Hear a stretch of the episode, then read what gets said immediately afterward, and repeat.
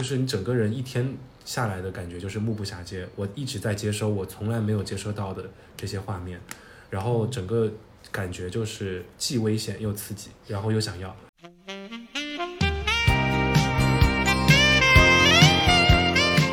让每一份失眠和晚睡都能变成一份好梦，在这里说晚安吧。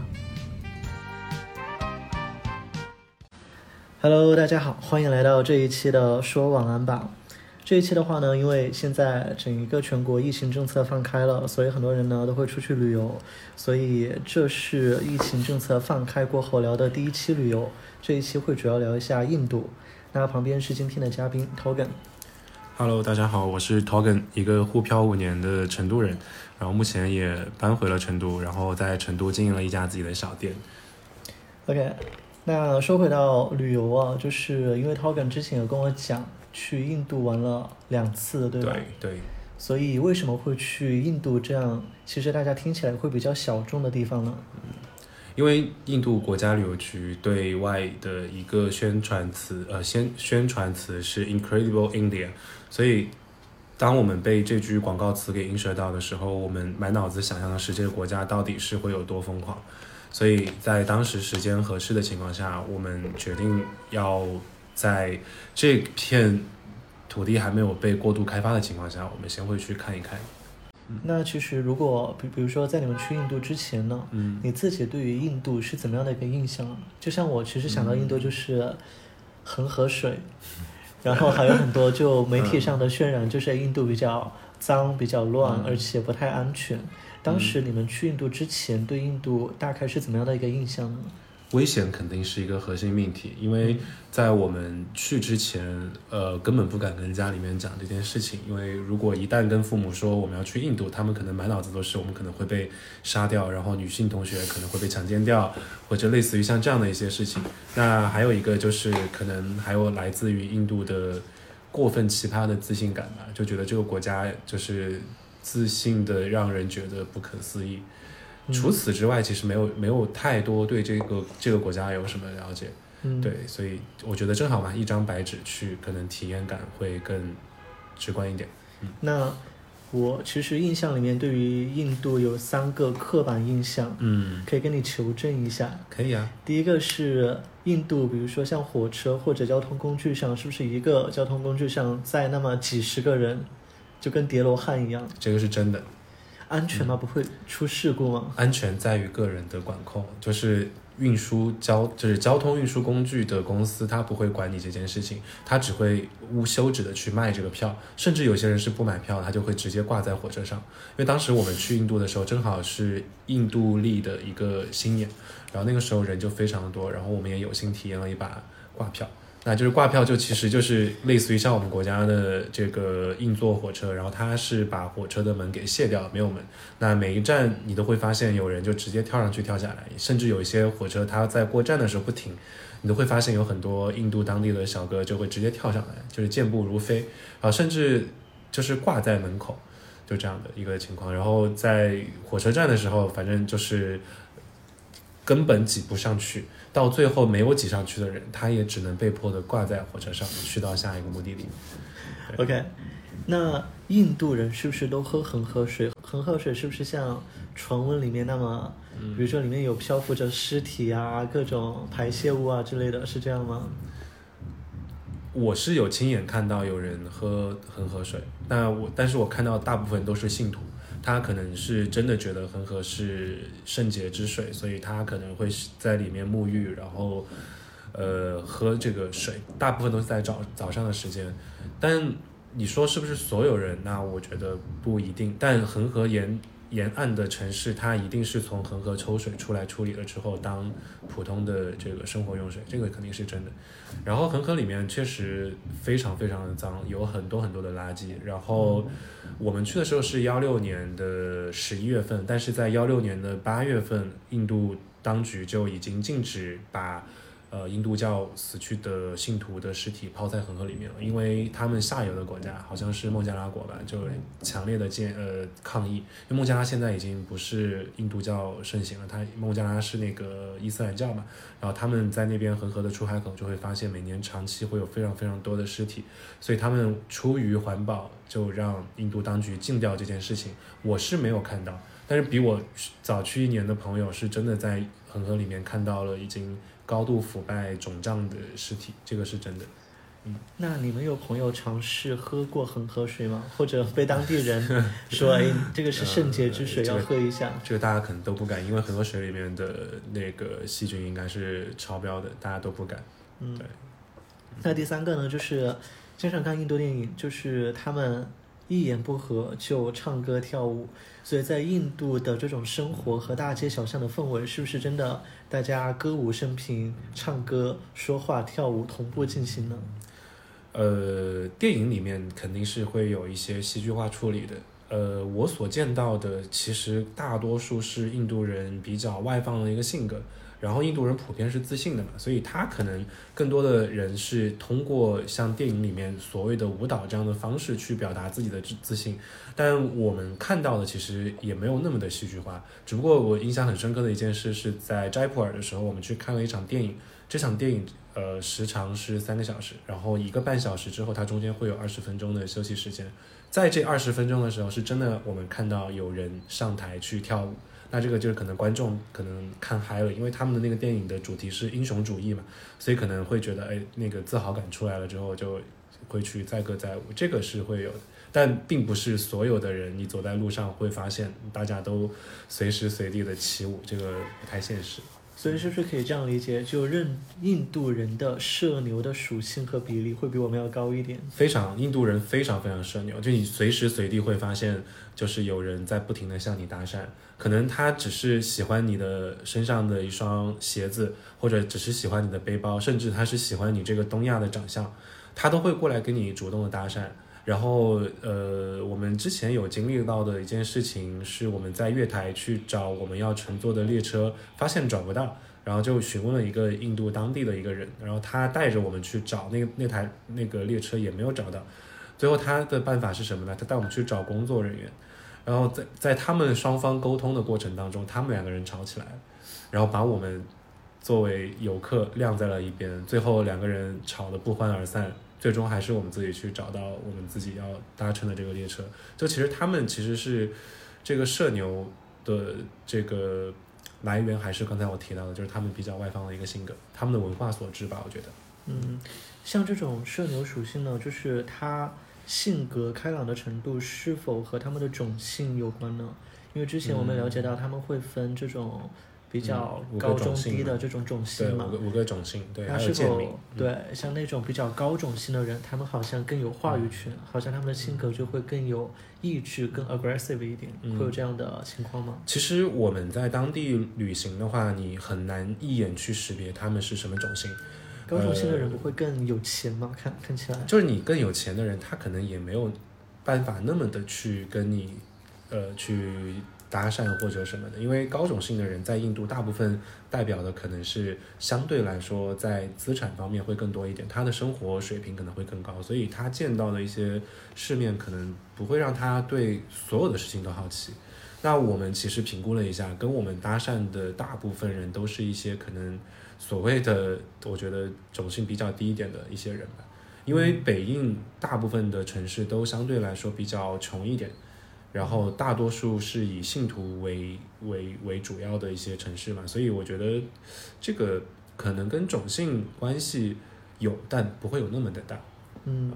但如果说像他们那边高种姓相对比较富裕的人，嗯，呃，一般会生活在哪里呢？是说像印度这种类似于我们的北上广深的中心城市呢，还是？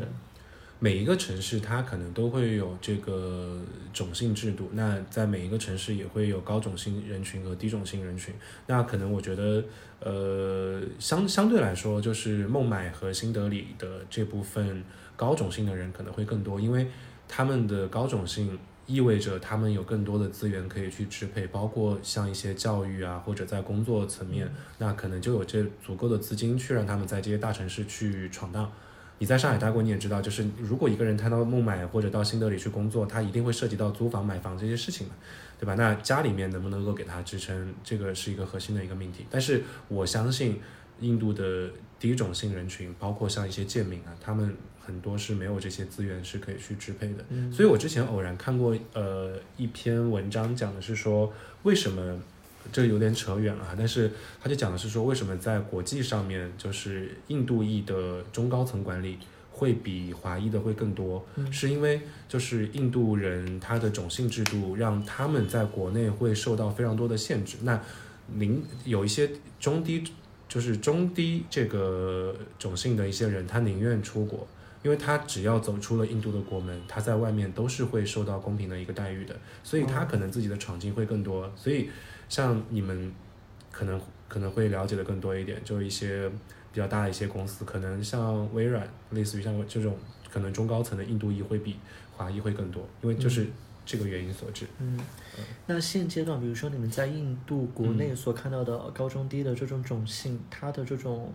跨越的可能性是比之前会更高吗？你说的是在印度国内吗？在印度国内，呃，不太可能，因为种姓制度在印度的这个国家，我觉得是生根发芽了。就嗯每一个人，他从生下来就会被告诉你是哪一个种姓的一个人。那你有一些跨种姓的东西，你是做你是绝对不能做的，你是被告知的。但是还有更多的一些人是不接受你是。什么样的事情？就比如说像一些呃工作的一些岗位嗯，他是不接受低种姓制度的，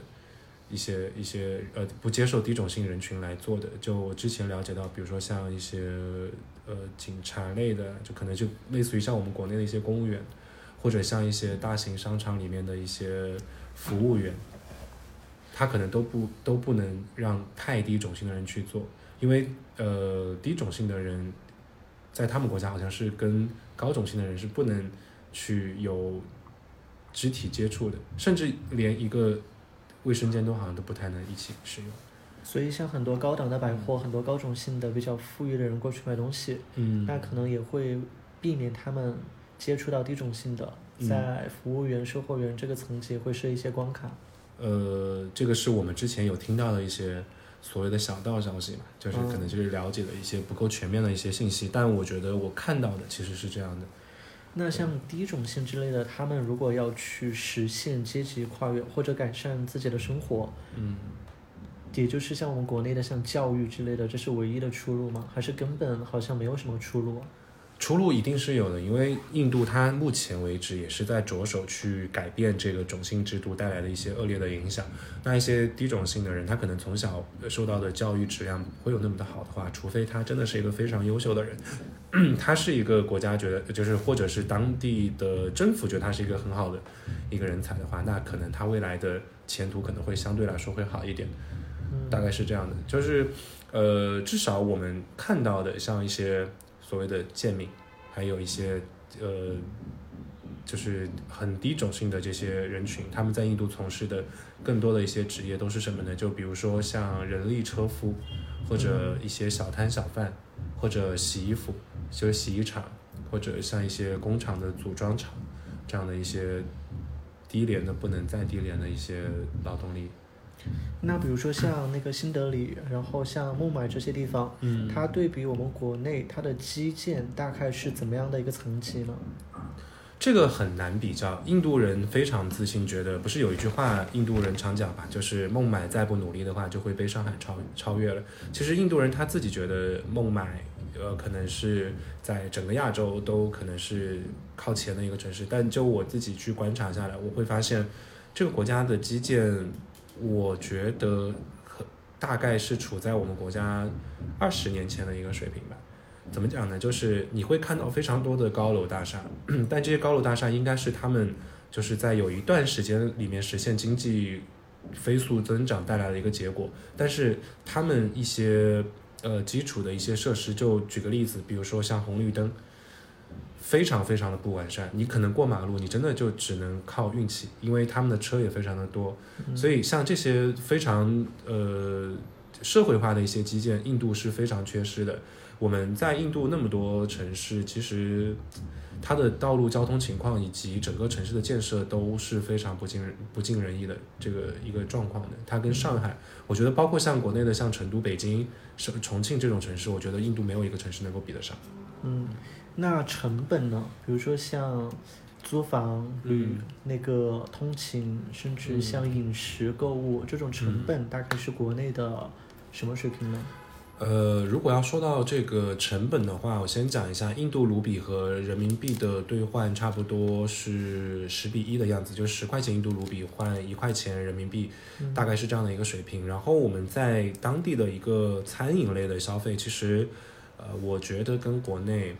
呃，有一些地方是差不多的，因为印度它虽然是比较，它是发展中国家，然后有些城市比较穷，但它用的。食材我觉得相对来说是比我们这边会更真实的，所以它的一些成本是不低的。就比如说我们可能喝一杯奶茶，虽然可能就只要两三块钱人民币，但是它的奶茶杯子就很小，就就类似于像我们这边呃金酒的那个就是一 shot 这样的一个大小的这个这个杯量。然后如果我们要吃什么呃烤羊肉、烤牛、烤牛肉这一类、烤鸡肉这类东西的话，那其实价格跟国内也是差不多的。对，然后印度它现在是发展中国家嘛，但是印度也有也有非常多的，就是高级餐厅。就我们之前去泰姬陵旁边的一家那个呃，应该是一家星级酒店去喝下午茶，差不多人均一个人也是在两百左右吧，嗯，差不多人民币两百人民币左右。其实也也会有贵的，也会有便宜的，只不过如果你是基本生活的话。相对来说可能会比国内呃会低一点点，然后再说租房的话，印度的公寓租房的价格也不也不便宜的，它因为公寓少嘛，这种好环境的这种公寓少，所以它的租房的价格我觉得跟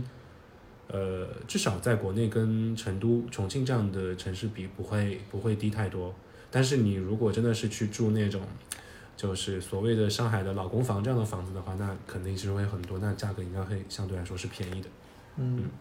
那你们在印度境内遇到的，比如说在那边工作甚至安家的中国人多吗？非常少，非常少，非常非常少。就是呃，我们在印度知道，就是会有很多中国人在那边的，大部分都是像我们国家的一些，比如说类似于像 OPPO 外派啊，对外派啊，还有一些汽车厂家外派过去的。那真正主动在印度去工作的中国人非常的少，对，然后留学生也非常的少。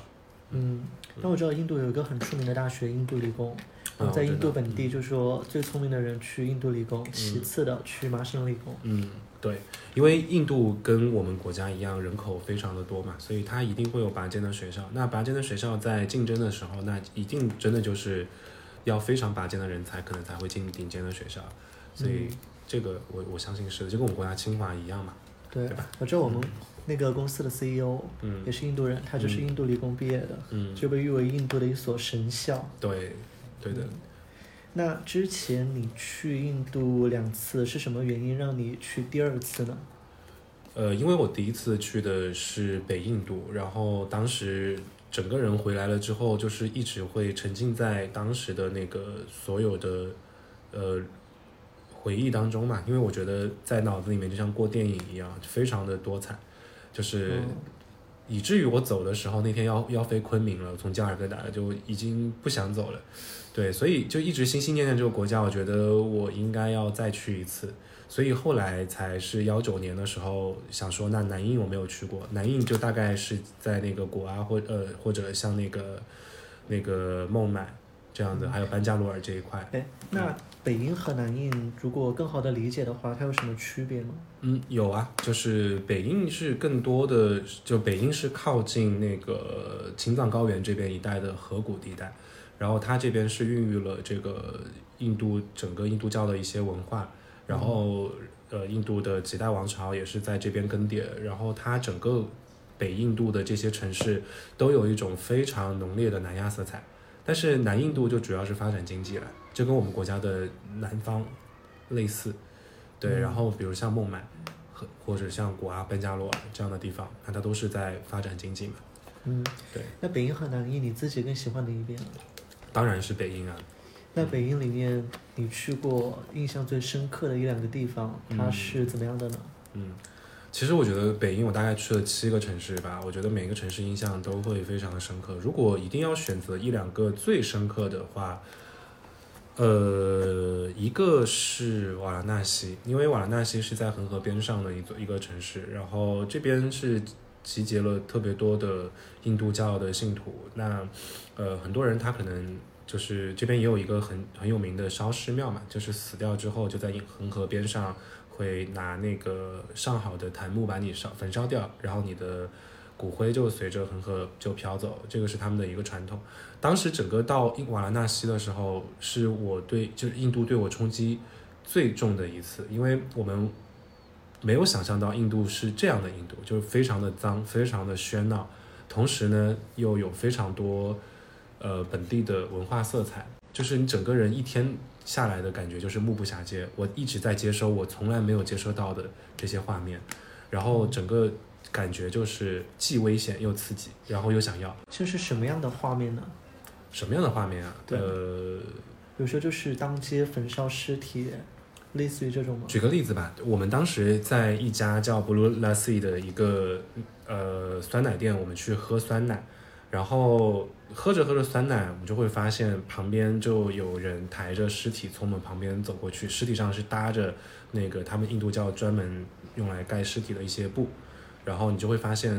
一双脚就从你眼前这样抬过去。那我觉得这种画面你在国内是无法见到的。然后还有就是印度人多，那我们当时在他的那个夜市里面，我们要去，呃，要路过一个巷子去找吃的。当时在一个路口被拦住了，然后人就越来越多，越来越多，越来越多。然后最后我们被挤到了警察面前，警察拿了几把特别长的枪对着我们，让我们 go back。所以就是这种这些。很难在国内能够体验到的一些画面，我觉得是很精彩。是为什么？是因为你们刚是你们当下去进入了他们的一个比较静止的区域，还是不是静止的区域？就是因为呃人已经多起来了，然后大家会可能会担心发生踩踏，所以警察就直接要所有人不要再往里面走了，然后拿枪，然后强制所有人倒回去。嗯，对。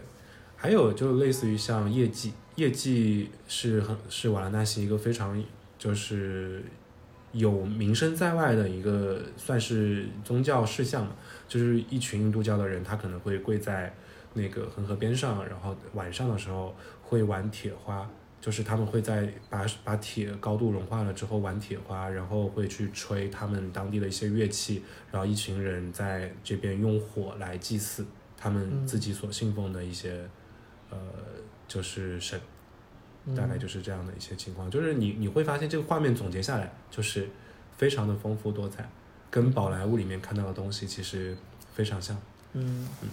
那在里面，在北印，你有遇到过什么印象特别深刻的事情或者人吗？嗯，人我有，在泰姬陵门口，就是会就是就是我刚才提到过，就印度人他会有一些社牛，就非常典型的社交牛逼症。但我在泰姬陵门口出来，然后我真的就只是去看了一下一个冰箱贴而已，然后我觉得不太合适，然后他的卖主卖家就拿着这个冰箱贴跟着我走了大概三公里的路，真的是三公里，一直在我旁边说让我买让我买让我买，而且真的就只是一个大概十块钱的冰箱贴，他我最后到我倒是已经三公里就到了我的酒店了，但是他的还得自己走回去，所以。就这种为什么不买？当时 就是可能我觉得我被他烦到了吧，就是他越要越越要我买，我就越不想买。其实十块钱对我来讲真的是无所谓的，但是我不喜欢被强买强卖。嗯，对，所以我到后来我就真的就没买。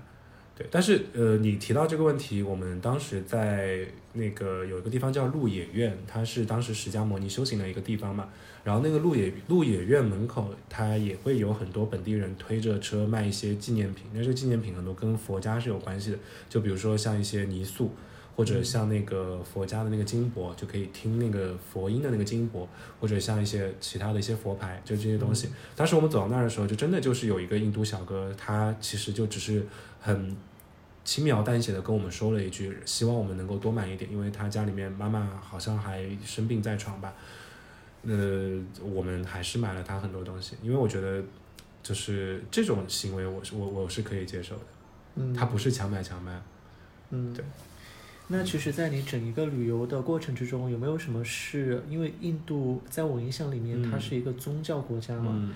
嗯，会不会有什么是我们需要去记得的禁忌呢？有什么是完全不能做的之类的？呃，印度教本身就还好，就就比如说你在印度，如果是印度教比较呃盛行的城市的话，那基本上是不能吃牛肉的，因为牛是印度教的神嘛。那比如说我们之前去了有一个地方叫杰伊瑟梅尔，它是呃算是伊斯兰教会比较兴呃兴盛的一个城市，那你在当地可能就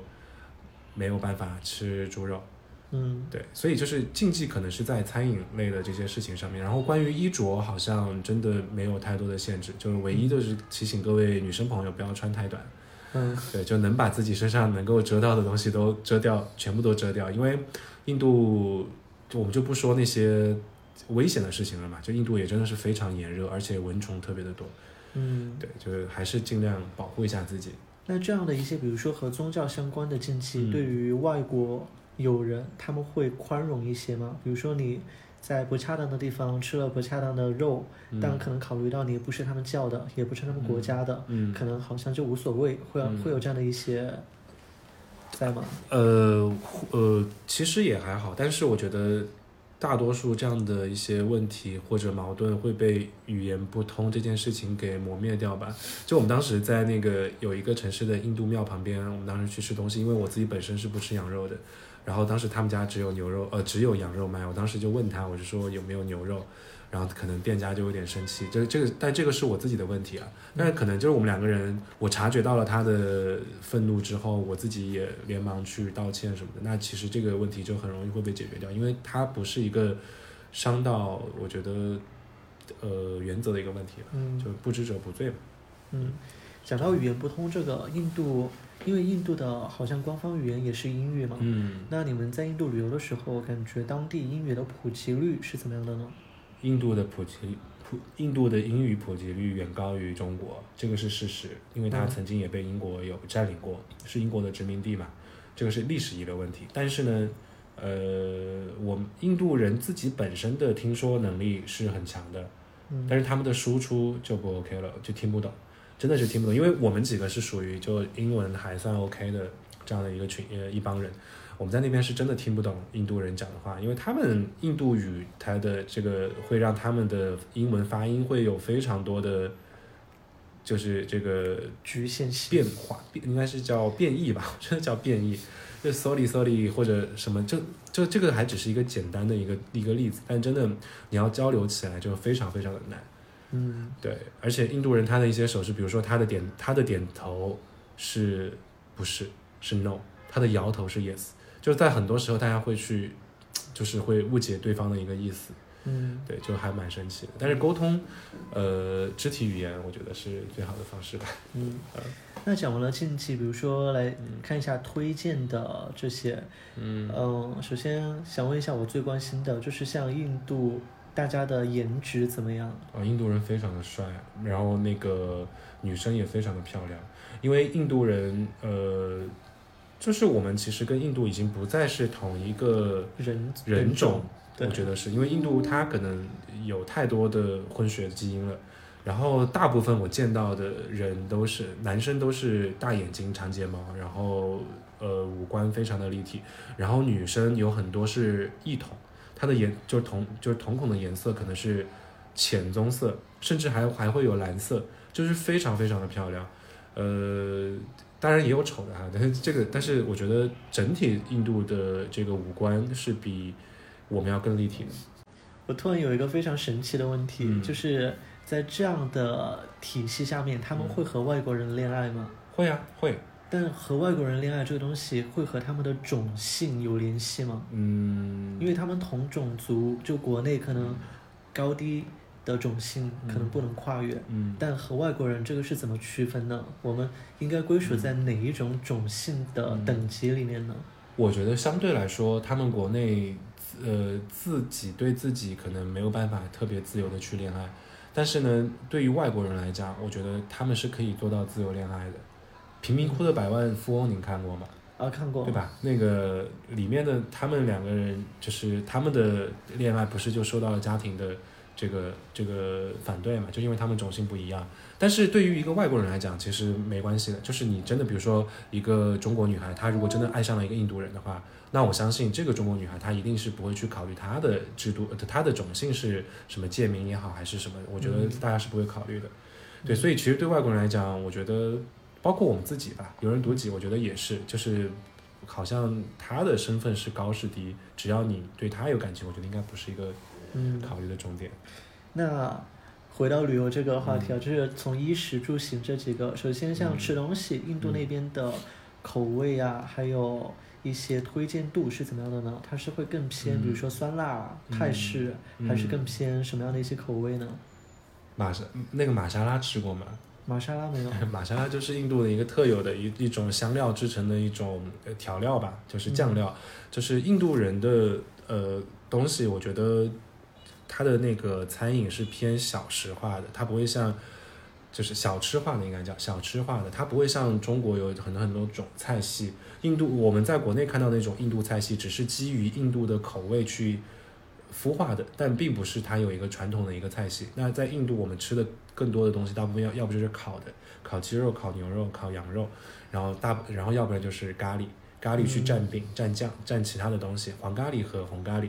对，大概就是这样。然后还有一些就是可能印度的什么手抓饭呐，或者像一些什么其他的一些小吃类的东西。印度飞饼这个东西是没有的，这是我到了印度才知道的，没有的。印度飞饼是我们国内给别人就是乱扣的帽子，对，乱扣的一个帽子。但其实印度人本身他可能没有那么像我们国内宣传那样什么饼飞起来什么的没有。嗯，那。吃东西的话呢，有没有一些推荐特别需要去尝试的？或者对于一些比如说更适合国内口味的这种驴友，在当地是否有途径找到一些比较 local 的，或者是说更偏国内这种口味的餐厅？这种多吗？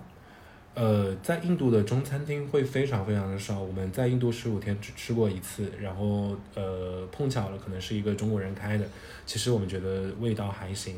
对，然后如果是要找印度本本土的一些美食的话，其实，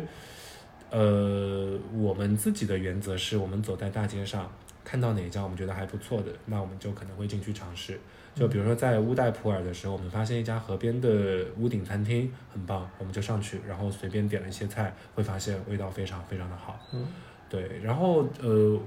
这可能是跟每个人的旅行方式不太一样吧。就我们走之前，在这方面不会做太多的攻略，我们宁愿把自己扔在当地，然后就跟着当地的人，像就是看他们吃什么，我们就吃什么。那你记忆里面吃过最好吃的食物是什么？他们的酸奶和奶茶，因为印度的呃牛奶是非常的纯的，他们很少像我们这边会有很多水的。参就是参入嘛，他们的奶茶是怎么怎么样呢？就是印度的奶茶叫 chatti，它是真的就是鲜奶加茶混起来。因为印度本身也产茶嘛，就是它那个大吉岭那边会产那个红茶，那它的这个茶混合起来就是非常非常的醇香，就是你可能路边随处可见，就有可能是那种老叔叔老阿姨背着一个小小桶，可能就在卖奶茶，就是这个我我建议大家是可以去尝试的。然后还有就是印度的酸奶，印度的酸奶大部分都是自己去奶厂买了，或者自己家的牛下了奶之后，它可能就放在一边去发酵。因为印度的天气又比较炎热嘛，所以它发酵我觉得时间掌握的相对来说比较好一点，也是非常的棒。剩下的像一些主食类的一些东西，我觉得就大家仁者见仁，智者见智。但是咖喱还是真的可以尝试一下，印度的咖喱也非常的好吃。OK，那在那个住这一块呢？因为其实我自己出去住的话呢。我是比较偏好住那种酒店，我觉得它的那个服务设施会比较完善。嗯，那印度，比如说它的酒店体系或者民宿体系，你会更建议大家去到一个比较 local 的民宿，体验一下当地生活，还是可能这种对于外国友人来讲不太安全，更建议去到一些大型的星级酒店，可能服务更好呢？我觉得可以，大家可以去。综合一下吧，因为印度，尤其是在北印，有一些城市它没有那么好的条件，它的旅游发展的基础建设也没有那么好的情况下，可能你找不到好的酒店，这个是事实。比如说在瓦拉纳西，我们就住的是青旅，一个人大概就五十块钱，对，五十人民币。对，然后但是呢，呃，印度有非常多的特别特别有特色的一些酒店。我举个例子啊，呃，印度在呃杰伊瑟梅尔，它有一个呃古堡，这个古堡是以前的一个战略的一个要塞，因为后后面印度它就是近就是到了那个近现代之后没有战争了嘛，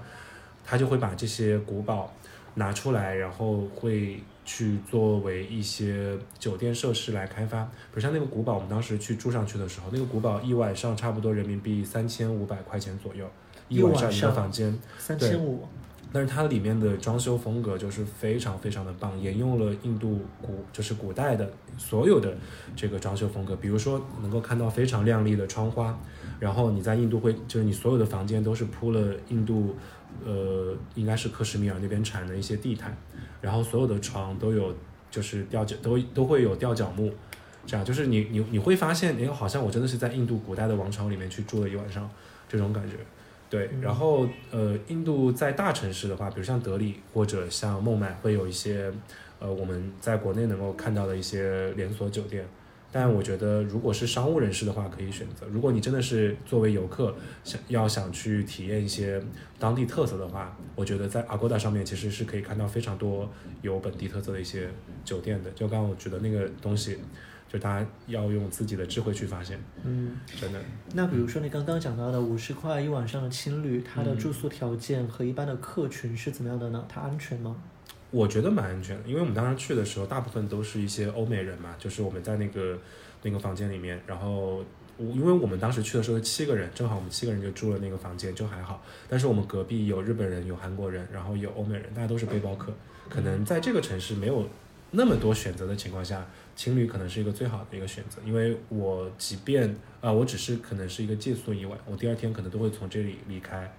所以我觉得是 OK 的。但是呃，如果有洁癖的人，大家就不要选择了，嗯，因为他们的毯子都是在恒河里面洗的，OK，嗯，那刚刚你讲到的那个三千五百块钱一晚上的，一般嗯是谁在住啊？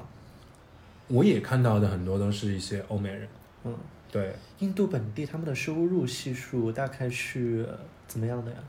印度人，我我之前看过一篇报道说，印度现在的普遍的平均水平人民币差不多是在，哎，我之前是，哎，我是看的是哪一个是月收，呃，年收入大概是八千人民币还是多少？反正非常非常的低。那那这这这个酒店一晚上就是人家半年的收入。但是印度贫富差距大呀，它还是会有高收入、中高产的人群会去住这种酒店的呀。OK，对，但这种酒店，因为它这个城市是一个旅游目的地城市嘛，它是在那个印度和巴基斯坦的一个边境处，所以能去的大部分可能都是一些外国人。旅游。对，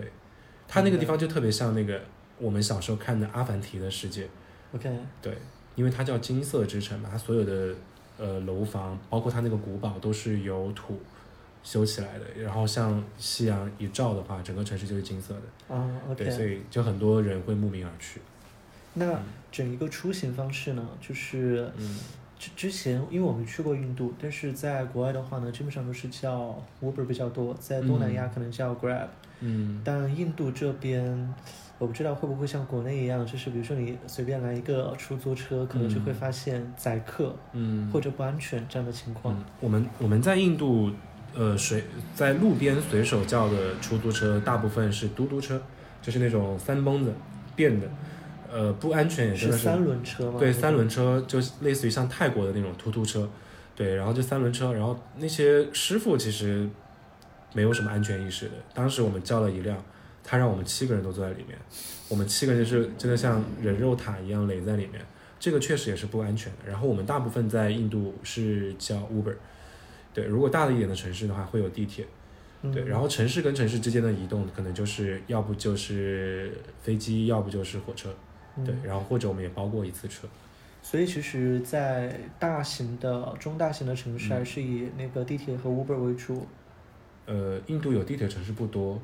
对，嗯但大部分会以 Uber 为主吧。但 Uber 的话呢，像它的价格其实对比国内都是差不多的嘛，要便宜一点点，便宜因为它车很烂，它至少安全，对不对？呃安全不是绝对性的，因为印度人的驾驶习惯非常的差，他会去无休止的加塞，然后他们的道路情况也非常的差，而且印度人开车非常的野，所以我觉得这个安全是不是绝对性的？他只是说有一层皮把我包着，会比三蹦子会好一点。OK，那最后可能聊一下，比如说有一些朋友想第一次去印度旅游，嗯你会建议，比如说什么样的时间去嗯哪里会旅游体验会更好呢？嗯，我觉得时间段的话，一定是在北半球的冬天吧。北半球的冬天，印度不会有那么的热，大概就是在每年的十一月到第二年的四月份期间。然后再过一段时间，印度就会迎来雨季了。呃，雨季的话就很可怕，印度的雨季非常的炎热，且蚊虫非常的多，很容易感染上一些就是不好的一些传播疾病嘛。那目的地的话，我觉得大家可以研究一下北印的一些线路，因为北印在我看来是体验印度的一个绝佳去处。呃，任何一个地方，我在我看来，其实人文一定是大于风景的。嗯，对，因为风景在这个地球上，我觉得，呃，相似的或者有一定雷同的，一定是会很多的。嗯但是人文绝对是独一份的。所以印度的话，我建议大家可以以新德里为中心，然后周围的类似于像阿格拉，就是泰姬陵所在的那个城市，还有像斋普尔，还有像几个颜色之城，其实大家可以去多研究一下，选择自己感兴趣的去前往。嗯，对。那有没有什么是必带的？比如说像印度担心它食物不安全、嗯不干净，嗯然后肠胃药或者充电会不会需要转换？嗯或者有没有其他在印度这边最好是带上一起的呢？嗯，呃，这些旅行必备的东西，我觉得还是会需要带的。就比如说像充电插头，印度是用的英制的这个制式，所以一定要带转换插头。然后像一些拉肚子的药，我觉得一定是要必备的，因为印度你很有可能防不胜防，就不小心就中招，可能就是狂拉肚子，这个也是有可能的。还有一些就是我觉得不建议大家拖行李箱，如果你是自由行的话，因为在印度的每一个城市之间的移动会让你非常的崩溃，你提着行李箱，迟早有一天你的手会断掉。所以背着就是我们去当时都是每一个人背那种七十五升的旅行大包嘛，就是也不会怕有人抢，也不会怕有人偷，因为它也很重。但是我背在身上，它就有一个非常十足的安全感。嗯对，然后剩下的一些东西就是像什么衣物啊这种，我觉得就自己呃酌情去准备就好了。嗯，那总体来讲，你还会想要去印度第三次吗？我我还会想去印度非常多次，因为还有很多地方我没有去，比如说像印度西北边的克什米尔地区，还有嗯像那个东北边的这个大吉岭地区，嗯然后还像最南边的像果阿，还有班加罗尔这些地方，我都是非常想去的，但我现在都还没有时间，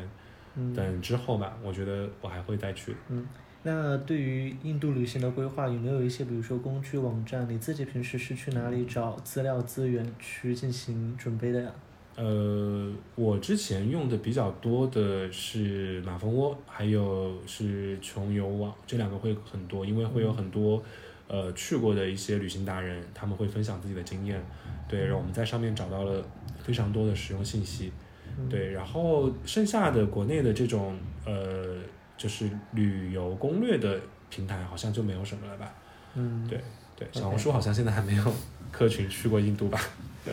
可以搜一下，待会儿可以看一下。嗯，可以去，大家可以去搜一搜看一看。对嗯，好吧，那其实今天感觉关于印度的这些来龙去脉也聊得差不多了。啊，聊了非常非常的多。对，如果大家之后有兴趣去印度的话呢，有什么比如说想额外了解的，可以私信小川一下，看一下我们知不知道。对，最后跟大家讲一句，百闻不如一见，真的有一些东西是要自己亲身去体验，你才会有更直观的了解。然后也欢迎大家去印度，我觉得这是一个非常神奇的一个国家。嗯，好的，那今天先聊到这里，大家晚安，好，大家晚安，拜拜。拜拜。